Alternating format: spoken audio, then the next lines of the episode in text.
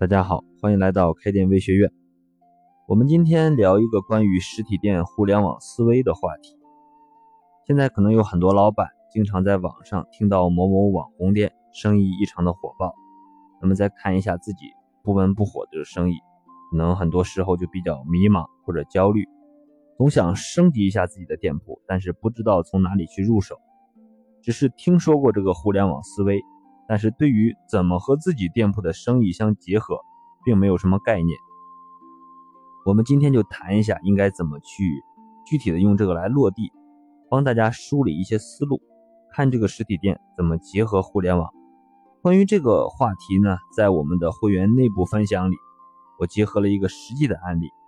这个店呢是开在我们这一个农贸市场的特色小吃店，我一共总结了它的五个。互联网思维的落地方法，分别是：第一是做特色，少即是多，聚焦差异化；第二是免费思维的落地运用；第三是开店就是兜售体验；第四个是快速响应，利用微信链接数字化管理客户；第五呢是提供额外的增值服务。因为整个说完内容会比较多，这里呢帮大家简单分析。其中的前两点，第一个呢是做特色，少即是多。那么怎么去理解这个少即是多呢？大家可以看一下这个店的菜单，它只有十五种菜。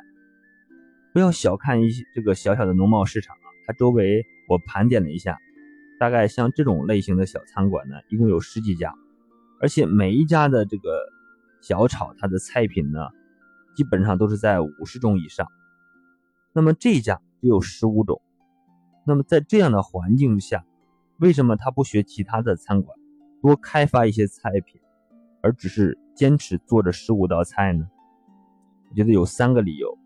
第一个呢，是这十五个菜基本上就覆盖了周边的消费者常点的百分之八十的菜品。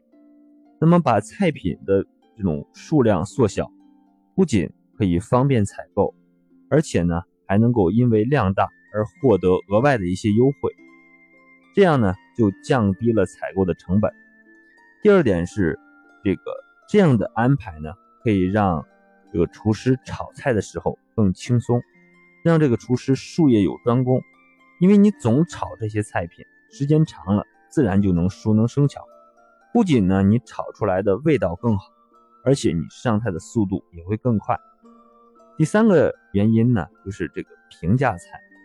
它比较受欢迎，那么这个店呢，也主要聚焦的这个阶层的这个客户。那么他们家主打的这十五个菜呢，基本上都是一些家常菜，比方说西红柿炒鸡蛋、醋溜土豆丝、小炒肉、木须肉等等这个阶层的菜。那么这一只要是这样，客户一到店，基本上没有任何的消费压力。那么它的第二个思维呢，是免费思维的落地运用。那么这个免费思维呢，它只是一个诱饵，但是你要注意有舍才有得。我们上面说到这个店的菜品采购，它可以得到一些优惠。那么这样呢，就让它的每一样菜基本上都可以比周边呢大概便宜一到两块钱，因此呢，它的生意肯定也不错。我看一下它的翻台次数啊，也会远远高于周边的店。与此同时呢。这个快餐店里面还有其他店没有的免费的赠品，比方说一碟小胡萝卜、一碟花生米，以及可以免费盛用的小米粥、鸡蛋汤。加的条件呢也很简单，就是你只要加老板的微信好友，就可以享受这个免费的赠品。我们总觉得可能这个免费的食品是不是会让这个快餐店经营成本提高，会亏本啊？但是。可能大家都不知道啊，他们家的这个免费的食品呢，每天下来这个成本不到五十块钱啊，三十到五十。但是呢，他给客户带来的感觉却异常的好。你想想，你到这个店里啊，一分钱没有花，桌上已经摆了这个两个小碟菜啊，两大碗的汤，感觉占了很大的便宜似的。而实际上呢，这个老板可能一天只花了很少的成本。